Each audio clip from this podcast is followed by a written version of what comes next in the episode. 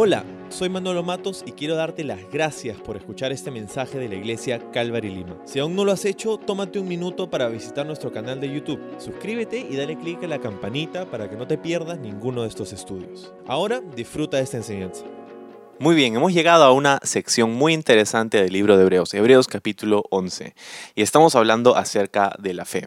El título para nuestro estudio el día de hoy es Caminando con Fe y vamos a estar examinando los versículos 5 y 6 del capítulo 11 del libro de Hebreos. Pero antes de eso, vamos a empezar orando. Señor, gracias por darnos este tiempo en tu palabra. Te pedimos que nos hables, que nos animes, Señor, porque tú tienes una palabra para nosotros en este día. Venimos a ti con todo lo que somos, con todas nuestras cargas, con todas nuestras luchas, Señor, y sabemos que tú puedes lidiar con todo ello. Ah, hoy día te necesitamos, como todos los días. Así que Señor, queremos encontrarnos contigo, incluso a través de una reunión virtual como esta. Sabemos que no hay límites para tu palabra y para tu espíritu obrando en nosotros. Gracias por ese tiempo, bendícelo en el nombre de Jesús. Amén. Muy bien, es importante que recordemos el contexto de esta carta, porque esta carta fue escrita para un grupo de cristianos que habían salido del judaísmo, para cristianos judíos, que curiosamente estaban siendo tentados con regresar al judaísmo, abandonar su fe en Jesús y regresar a las tradiciones de sus padres y a la ley de Moisés. Bueno, a este grupo de personas, el autor de Hebreos escribe esta carta para hablarles acerca de lo importante que es a lo que han llegado a la fe en Jesús y cómo Jesús es mejor que todas esas cosas a las que ellos estaban siendo tentados a regresar, a sus tradiciones, a sus costumbres, a lo que para ellos era familiar. pero ¿cuántos de nosotros sabemos que lo familiar no siempre es lo correcto? Lo que nos es familiar no siempre es lo que es la voluntad de Dios. Entonces, en esta carta hay este espacio en donde el autor habla acerca de un grupo de personajes que significarían muchísimo para los lectores originales de esta carta. Quizá para nosotros no, porque nosotros no venimos de ese contexto, sin embargo estamos familiarizados con estos personajes porque son aquellos que aparecen como hitos en el Antiguo Testamento, como personajes a los que Dios escogió, a, a través de los cuales obró muchas veces, a los que les habló, con quien tuvo una relación personal. Así que es importante esta lista para enseñarnos y para enseñarles a los lectores originales que estos patriarcas reverenciados del judaísmo eran personas que habían tenido un caminar de fe con Dios. Así que hemos visto eh, el primer ejemplo en Abel, pero vamos a retomar desde el versículo 1 para agarrar viada. Verso 1 dice, la fe es la confianza de que en verdad sucederá lo que esperamos. Es lo que nos da la certeza de las cosas que no podemos ver. Por su fe, la gente de antaño gozó de una buena reputación. Por la fe entendemos que todo el universo fue formado por orden de Dios, de modo que lo que ahora vemos no vino de cosas visibles. Fue por la fe que Abel presentó a Dios una ofrenda más aceptable que la que presentó Caín. La ofrenda de Abel demostró que era un hombre justo y aprobó y Dios aprobó sus ofrendas. Aunque Abel murió hace mucho tiempo, todavía nos habla por su ejemplo de fe. Y aquí es donde llegamos a nuestro texto de hoy. 5 dice, por, fue por la fe que Enoch ascendió al cielo sin morir. Desapareció porque Dios se lo llevó, pues antes de ser llevado lo conocían como una persona que agradaba a Dios. De hecho, sin fe es imposible agradar a Dios. Todo el que desea acercarse a Dios debe creer que Él existe y que Él recompensa a los que lo buscan con sinceridad. ¿Sí? Entonces, el siguiente personaje en ser citado es Enoch. No sabemos mucho acerca de Enoch pero lo que sabemos es alucinante. Ah, hay mucho que se ha dicho acerca de Enoch afuera de la Biblia, pero como este es un estudio bíblico, vamos a quedarnos en lo que la Biblia dice de él. Ah, y para eso tenemos que ir a Génesis capítulo 5, donde aparece este personaje. Dice, empezando en el verso 18 de Génesis 5, vivió Jared 162 años y engendró a Enoch. Y vivió Jared después de que engendró a Enoch 800 años y engendró hijos e hijas. Y fueron todos los días de Jared 962 años y murió. Vivió Enoch 65 años y engendró a Matusalén, y caminó con Enoch, y caminó Enoch, perdón, con Dios después de que engendró a Matusalén 300 años y engendró hijos e hijas. Y fueron todos los días de Enoch 365 años. Caminó pues Enoch con Dios y desapareció porque le llevó Dios. Entonces aquí aparece Enoch, donde se nos dicen cosas alucinantes acerca de él, pero también aparece ah, en una breve mención en la epístola de Judas. Eh, y, aquí es, en Judas es donde nos da un poquito el contexto de los días en los que vivió Enoch. En Judas dice, estos son manchas en vuestros ágapes, que comiendo impúdicamente con vosotros se apacientan a sí mismos, nubes sin agua llevadas de acá para allá por los vientos, árboles otoñales sin fruto, dos veces muertos y desarraigados, fieras ondas del mar que espuman su propia vergüenza, estrellantes, estrellas errantes, para las cuales está reservada eternamente la oscuridad de las tinieblas. De estos también profetizó Enoch, el séptimo desde Adán, diciendo, aquí vino el Señor con sus santas decenas de millares. Entonces, ah, sumamente misterioso este personaje, pero hay varias cosas que podemos aprender acerca de él. Para empezar, una de las cosas más resaltantes de la vida de Enoch, de lo que nos dice el libro de Génesis, es que él caminó con Dios. Ese es un detalle que se nos da acerca de él. Él caminó con Dios. Verás, un aspecto de nuestra fe está relacionado a cómo adoramos a Dios. ¿no? Eh, es el ejemplo de Abel. Pero ahora nos muestra que otro aspecto de nuestra fe es cómo caminamos con Dios. Caminar con Dios es interesante porque para caminar con Dios, ah, para caminar con alguien, tienes que ah, estar en la presencia de la otra persona, estás caminando juntos. Ah, tienen que tener un mismo destino, una misma ruta. No, no puedes decir estoy caminando contigo y tú te estás yéndote en esta dirección y la, otra persona está yéndose en la otra dirección. Tienen que tener una, una misma dirección. Y esta dirección no fue determinada por Enoch, fue determinada por Dios. Enoch caminó con Dios. Pero también esto quiere decir que Enoch tuvo comunión con Dios. Y esta es la parte importante. Él tuvo comunión con Él mientras caminaba con Él. Y, lo, curioso de todo esto es lo que los días en los que Enoch vivió eran días extremadamente perversos. Eh, Enoch vivió antes del diluvio y lo que sabemos que la Biblia nos dice acerca de esos días era que la maldad estaba en el corazón del hombre en todas partes y eran días extremadamente malvados, perversos. Y, y en medio de eso, Enoch ahí estaba como una estrella en el firmamento caminando con el Señor. Lo que nos enseña el ejemplo de Enoch es que tú puedes vivir en medio de una generación perversa y aún así caminar con el Señor. Eso es lo que pasó con Enoch. Él, Judas nos dice que profetizó. Él, entonces, eh, de alguna manera, Enoch era, era uno de los primeros, quizá el primer profeta, aquel que habló la palabra de Dios a su entorno, a su comunidad, a su familia. De hecho, el nombre Enoch significa literalmente Él enseña. Entonces, Génesis nos dice que después de que engendró a Matusalén, su hijo, él comenzó a caminar con Dios. Algo pasó en ese, en ese momento en el que él se convirtió en, padre, quizá por la primera vez. Y eso sucede, ¿verdad? Cuando te conviertes en padre por la primera vez o madre, ah, todo tu mundo cambia y, comienzas a ver la vida de una manera diferente. Y incluso eso es lo que pasó con, con Enoch. él comenzó a buscar al Señor y comenzó a caminar con Él. El ser padre puede y debe empujarnos a buscar al Señor ah, por nuestros hijos para darles el ejemplo de lo que es ah, tener una relación personal con el Señor. Entonces Enoch tiene a su hijo Matusalén y comienza a caminar con el Señor y, vive por otros 300 años en los que profetizó, en los que fue de ejemplo para su comunidad, estuvo solo, como te dije, como una estrella en el firmamento caminando con el Señor mientras todos a su alrededor quizá se burlaban de él, quizá lo insultaban y eso es lo que sucede, es lo que puede suceder contigo. Ah, mientras que ponemos nuestra fe en Jesús y, y comenzamos a darnos cuenta que nuestra vida es suya y vivimos para Él, la gente a nuestro alrededor puede que no te no entienda eso y pueda comenzar a de repente burlarse de nosotros o pueda eh, ponernos en ridículo. Eso es lo que Jesús dijo literalmente que sucedería con sus discípulos, ¿no? porque pues cambiamos de, de grupo, ya no estamos yendo con la corriente, vamos en contra de la corriente del mundo porque estamos caminando con Dios.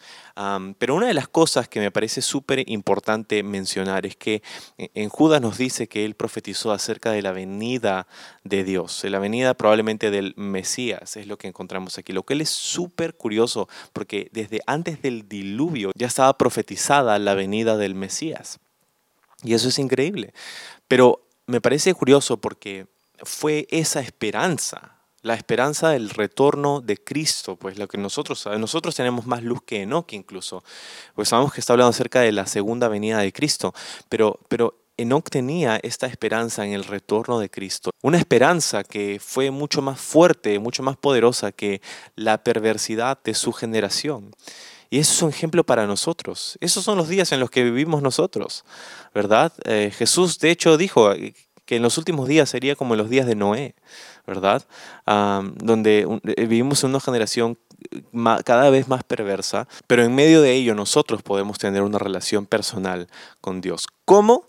Bueno, a través de la fe. Y eso es exactamente lo que nos dice el ejemplo de Enoch. A través de la fe en Jesús podemos tener una relación con Dios. Podemos no solamente venir a Él, no solamente adoramos por fe, Ah, porque eh, cuando venimos a adorarlo, estamos diciendo, Señor, yo estoy aquí en tu presencia y, y cómo puedo saber que no me vas a matar instantáneamente por el pecado que hay en mi vida. Adoramos por fe, no por nuestros méritos, por el fruto de la tierra que traemos a ti, por el sudor de nuestra frente, lo que fue el ejemplo de Caín, sino como Abel, venimos a ti por un sacrificio sustituto, porque tú pagaste nuestra condena. Cada vez que venimos a adorar al Señor, oramos, estamos en su presencia, ayunamos, estamos haciéndolo en base al mérito de Jesús, en base al mérito de la obra de Cristo. Pero no solamente adoramos por fe, sino que también caminamos por fe, como Enoch caminamos por fe con Dios, tenemos una relación personal con Dios.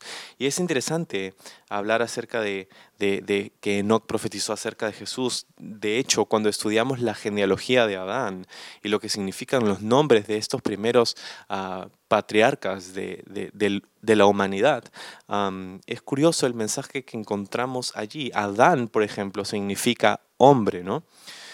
Set, el hijo de Adán, significa designado. Enos, el siguiente, significa mortal. Cainán significa sufrimiento o dolor. Mahalalel, o como sea que se pronuncie, significa el Dios bendito. Jared significa bajará. Enoch significa el que enseña. Matusalén significa su muerte traerá. Y esta es una mención a lo que pasaría en el diluvio. Una vez que Matusalén murió, de hecho es donde empezó el diluvio. Su muerte traerá. Lamec significa los afligidos. Y Noé significa consuelo o descanso. Y cuando pones todos esos nombres en una oración, en un párrafo juntos, tienes un mensaje sumamente interesante. El hombre es designado un mortal sufrimiento pero el Dios bendito descenderá enseñando que su muerte traerá a los afligidos consuelo.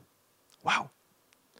El Evangelio escondido ahí en las genealogías de los patriarcas, ahí en la Torah, ahí en la palabra de Dios.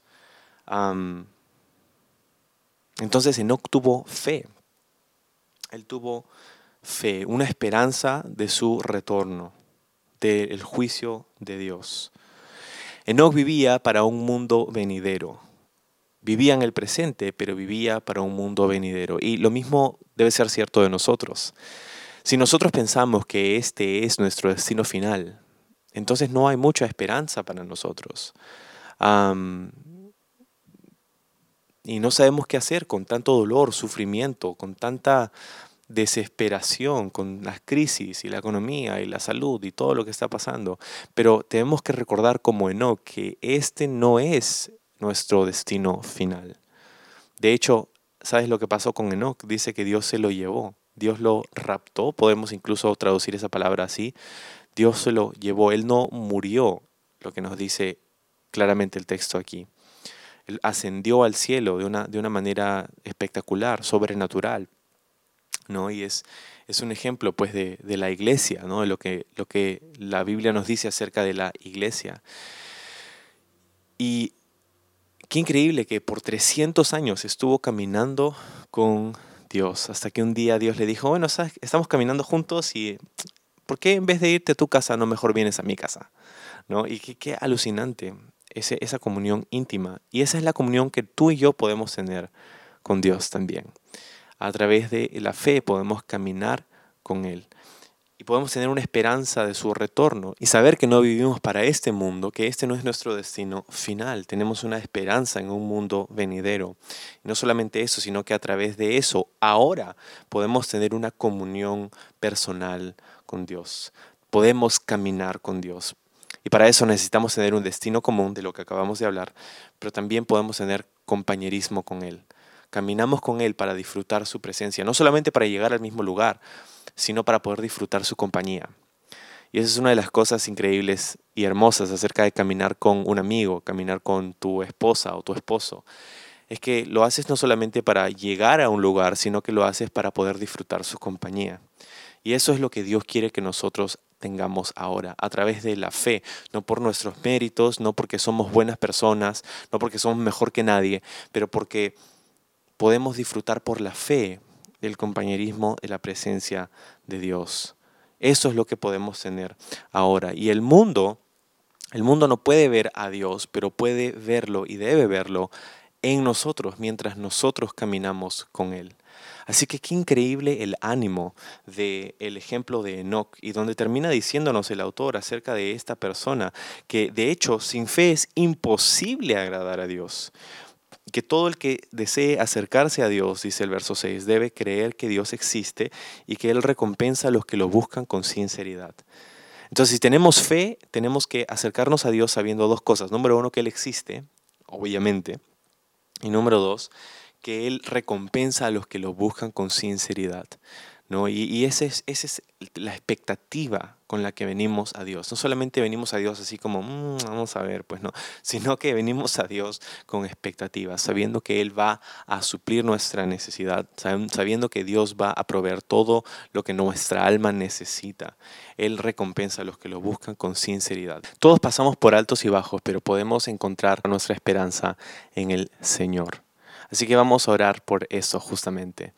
Señor, gracias por darnos tu palabra y por enseñarnos que tú esperas que nosotros nos acerquemos a ti creyendo que tú existes y también creyendo que tú eres el que recompensa a los que te buscamos.